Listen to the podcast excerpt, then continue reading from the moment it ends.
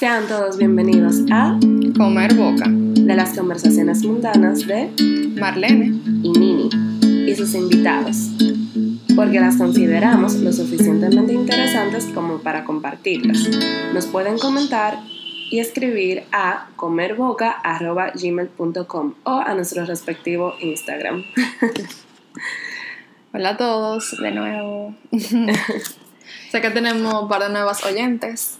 Un shout out especial a mis amigas Whitney y Mariela que nos escuchan desde Les United.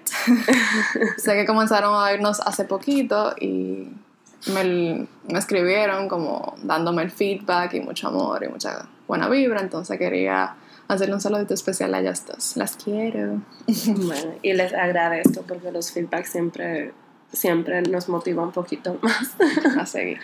Aunque ya estamos motivadas por sí, de, que, de No. cuenta propia, pero Pero tú te dices de que, oh, lo estoy haciendo algo bien. exacto.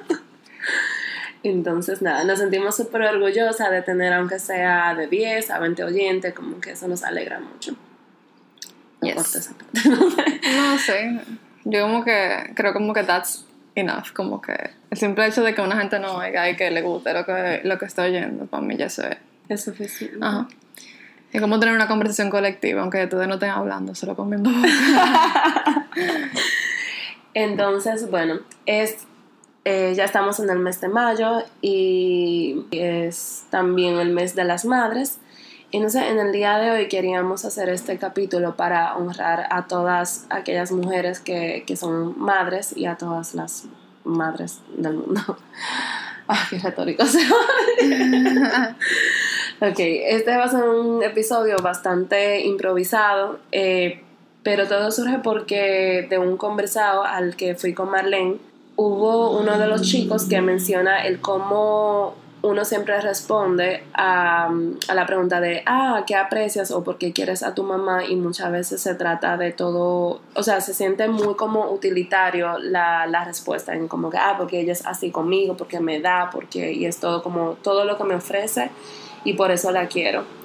Entonces, eh, tomando ya eso en cuenta, ayer en el, en el colegio donde trabajo, me fijé en un mural, en muchos de los murales que, que había, donde los niños escribían razones por las cuales agradecían a su madre.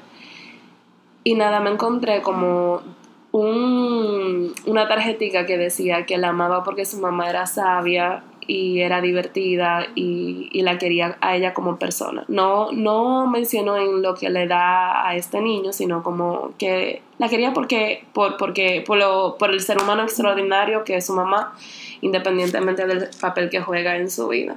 Pero el resto, todos, era porque me cuida, porque me compra juguete, porque me ayuda a estudiar, como que todo era muy, porque mami es así conmigo y por eso lo quiero. por lo que ella hace por él, Sí, no por cómo ella es. exactamente. Entonces como que, por ejemplo, Marlene y yo que todavía somos mujeres sin hijos y yo pensando, por lo menos, por lo menos en mi caso especial, específico, como que digo, ok, yo me caigo bien, tengo, o sea, como que uno crece y sobre todo en los últimos años en el que uno está trabajando mucho su personalidad, el conocerse así, a sí mismo y como que uno se empieza a valorar como persona, como que ya cuando yo sea mamá, yo quisiera que mis hijos puedan ver ese lado de mí y no solamente en cuanto a necesidades.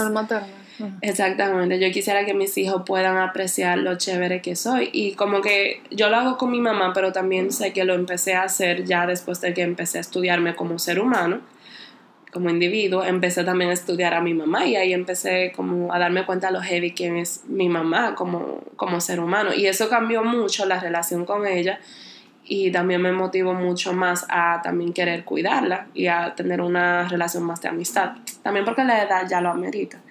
Pero, Sí. pero como que es eso, como que yo sé como que, wow, a mis 20 alguito todavía yo veía muy todavía mi relación con mi mamá en cuanto a que yo la quiero porque ella es de X o Y manera conmigo.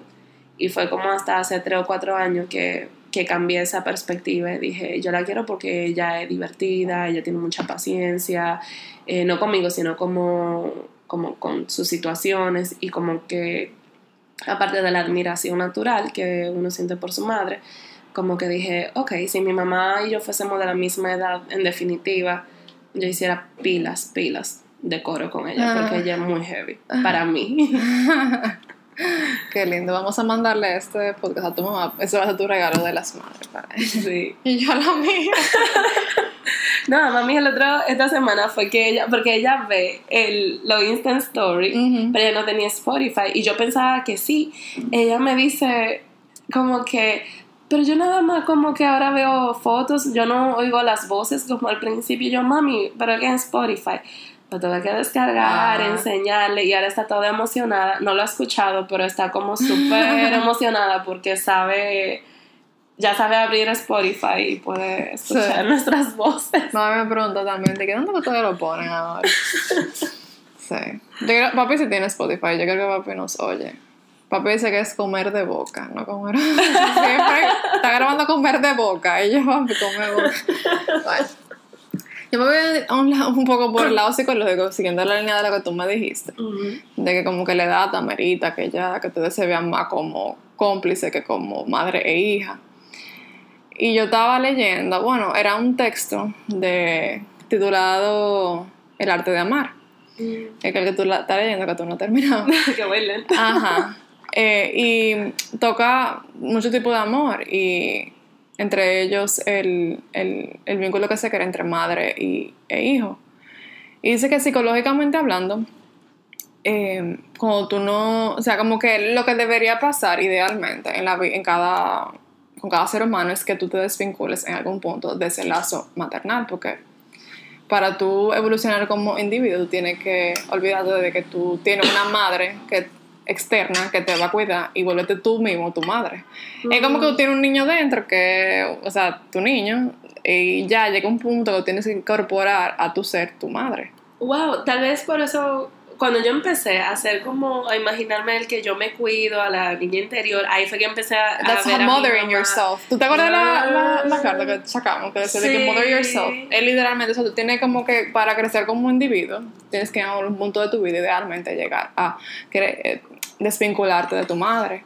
Hay madres que lo dificultan porque hay madres que, bueno, que hay muchos tipos de madres que son tal vez sobreprotectoras, que le hacen un poquito más difícil al niño desvincu- Desvincularse. desvincularse.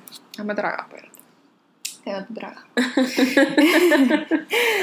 y bueno, psicológicamente hablando, I'm no psychologist, pero leyendo ese texto pude. Como que yo evito mucho esos. esos. esos. Esos roles madre, niño que uno tiene como individuo últimamente, porque he comenzado a leer también de muchos de esos temas. Pero específica me llama mucho la atención eso que tú dijiste, de que ya tú la ves diferente y es precisamente tal vez porque ya tú hiciste ese paso. Ujú. Y it's funny porque it goes both ways. También la madre tiene como que desvincularse de su hijo. Sí. Y mucha gente que no lo logra hacer tan muy... O nunca lo logra hacer, o lo logra hacer tarde en su vida, o lo logra... no, tú sabes. It's tricky. But that's humans. We are Yeah. tricky. Entonces... No, eso era como... Si quieren sigan googleando de ese tipo de temas y puedan entenderlo un poquito mejor. Sí. Yo, incluso yo acabo de pasar unas vacaciones con, mi, con mis hermanos y, y así como poniendo bastante atención también a otras personas el tema de, de las madres. Como que, por ejemplo, tomando en cuenta de que es verdad, las, cuando a la hora de tú tomar la decisión de que tú vas a ser mamá, conlleva, tú empiezas como a mentalizarte de mucho sacrificio y mucha, muchos cambios que tú vas a aceptar en tu vida porque ya tu vida básicamente se la dedicas para criar un nuevo ser humano. O bueno, eso es lo que, lo que, lo que se espera. O lo que la sociedad dice que el gol.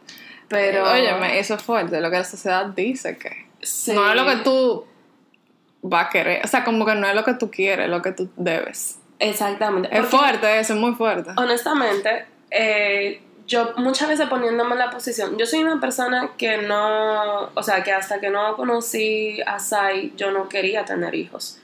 Y tal vez por como la seguridad que yo he sentido en esa relación o qué sé yo, me he motivado un poquito más. Pero muchas veces yo digo, coño, o sea, es un sacrificio fucking grande. Yo pudiese ser una madre irresponsable, pero no. al mismo tiempo siento una presión. Yo, de yo que... la siento, ya. Yo la comencé a sentir cuando comencé mi awakening. En el sentido de que yo quiero estar como. Yo quiero tener hijos. Y yo después me di cuenta de que, mierda, hay que criar. Es fuerte porque es que tú sabes que tú eres una persona con flaws, con Con, de- ajá, con, defectos, tú eres una persona con defectos, si tú tienes la tarea de criar a un individuo lo mejor que tú puedas. Pero tú sabes que no va a ser perfecto, porque que también tú tienes, o sea, tú, Tú eres la que lo va a formar, porque tú misma no eres perfecta. Entonces, como que yo entré en un estado de.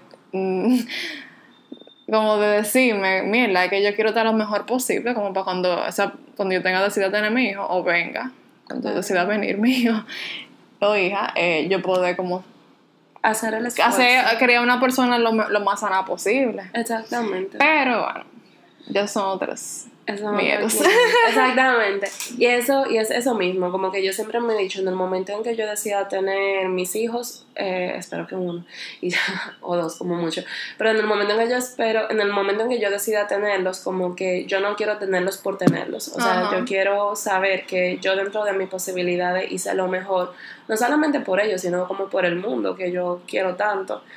Como que yo no, yo quiero dar como lo que mejor there's a deeper meaning ya. Como que no Exactamente. es simplemente voy a, parir porque voy a tener a alguien que me cuide cuando yo sea viejo. Hell no, es como, ni siquiera yo necesito que yo me cuide cuando yo sea viejo. O sea, como que ese no es el gol.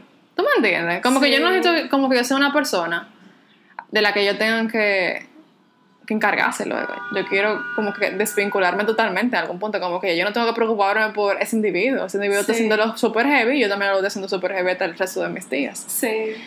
¿Tú me entiendes? Es, Yo- es como una etapa a la, de- a la que nos estamos adelantando, diría yo, como que estamos pasando ya un poquito más allá, con otra perspectiva de la vida. Más, más que yo diría, en mi caso, más que criar un niño o una persona, es ayudar a un alma a hacer lo que tiene, lo que tuvo Ajá, que venir a hacer al mundo. Entonces, como que esa parte humana, esa experiencia humana que voy a estar viviendo yo como madre y como y también la que va a estar viviendo mis hijos, yo quiero no, yo no quiero ser un estorbo para Ajá. su alma, pero tam, pero quiero, eh, ok, ya, ya entienden. Sí, es como, ya hay como, como un aspecto totalmente más amplio de lo que teníamos tal vez hace, bueno, en mi caso, hace un año. es como, ya estamos viendo the bigger picture, diría yo, en ese sentido. Sí, o tratando. o tratando de.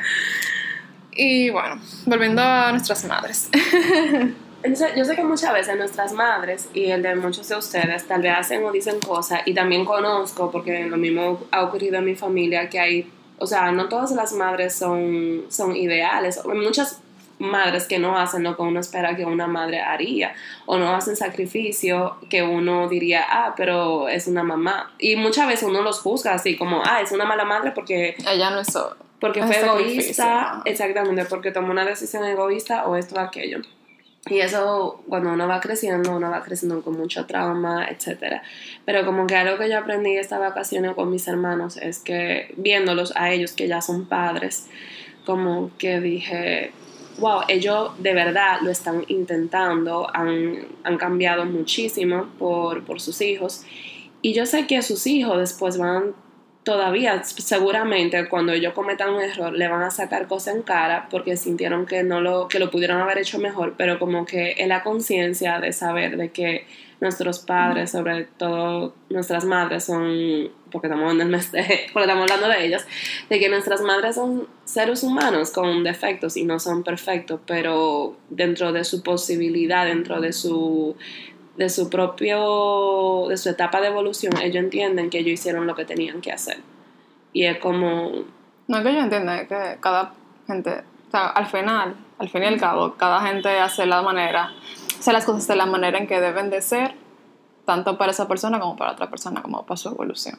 exacto. Es como que there's no right or wrong, aunque uno lo vea como right or wrong. Sí. Pero bueno, todo muy, muy bonito, ¿verdad? yo, yo hablo pilas de, como que de ideas, yo, yo tengo pilas de ideales aquí, como que yo digo muchas muchas cosas que yo creo, en las que yo creo, pero a la hora de tal vez de mi vida, Es un poquito más me cuesta, ajá, ajá, me cuesta mucho. No crean como que yo estoy aquí como la más iluminada, para nada. Y bueno, nada, con respecto a mami, Creo que hay mucho material de que hablar ahí. ¿Qué sé yo? Eh, si yo veo a mami, yo creo que yo nunca atinaría a decir como que yo la aprecio por algo que ella ha hecho por mí. Sí, ella ha hecho muchas cosas por mí. Pero como que yo, como que tal vez hace mucho tiempo ya le llegué a ese punto de desapego y de poder de verla de una perspectiva de no como su hija, sino como otra persona.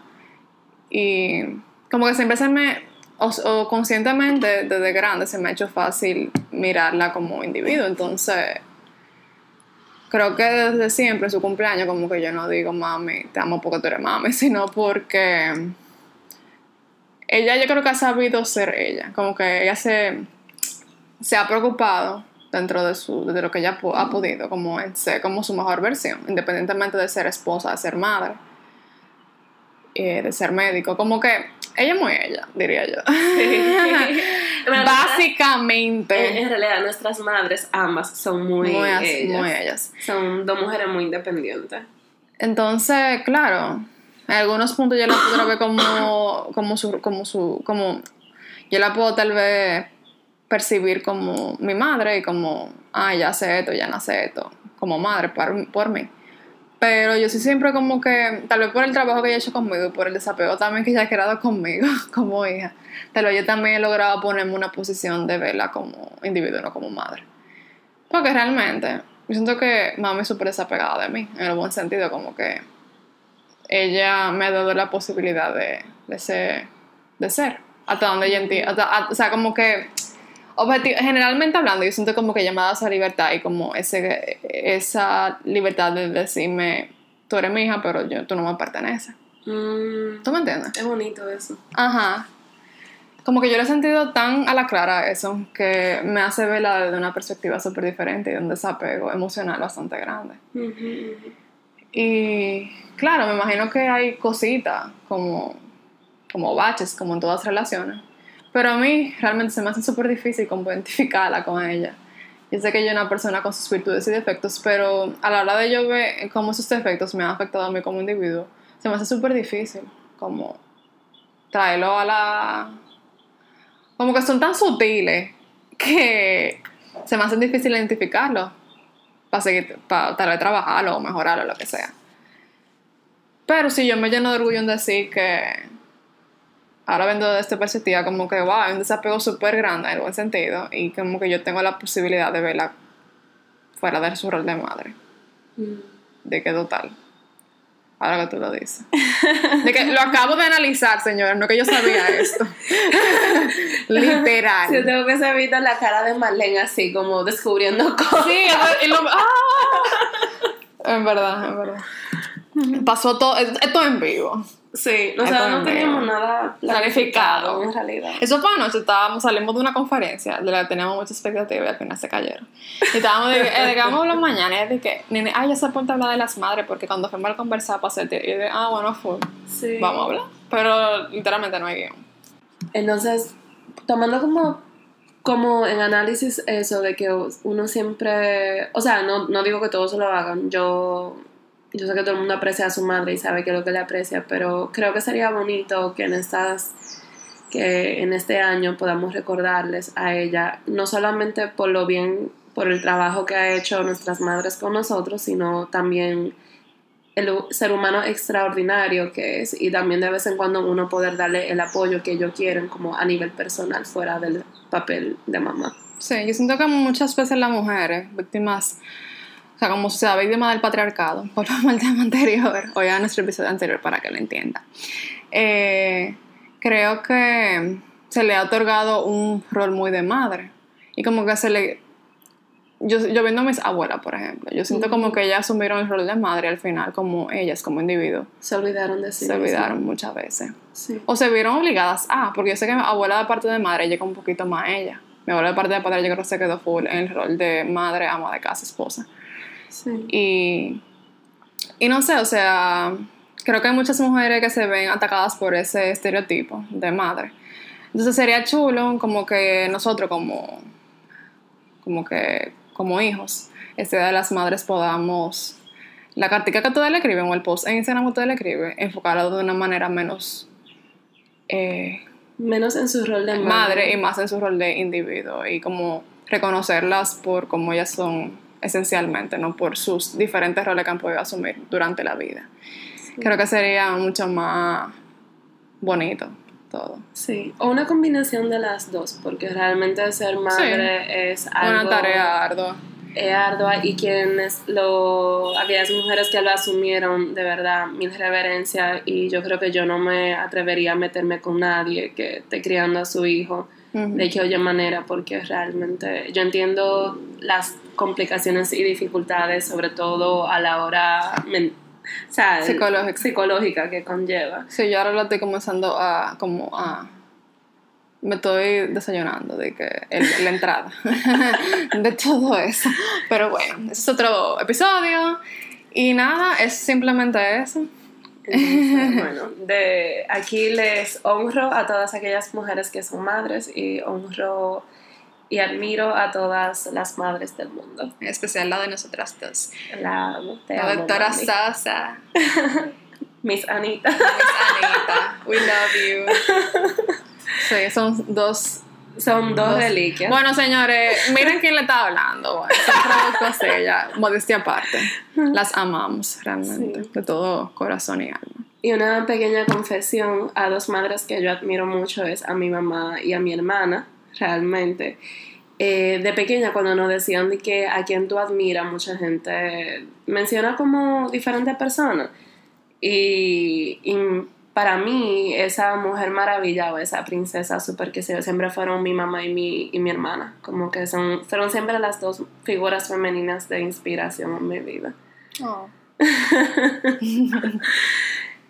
Dos feministas en realidad. sí, mi hermana consciente y mi mamá no consciente de que ella lo es, pero ella lo Lol. bueno, me encantó este episodio personalmente. Mm, Sí, va muy sweet. Sí.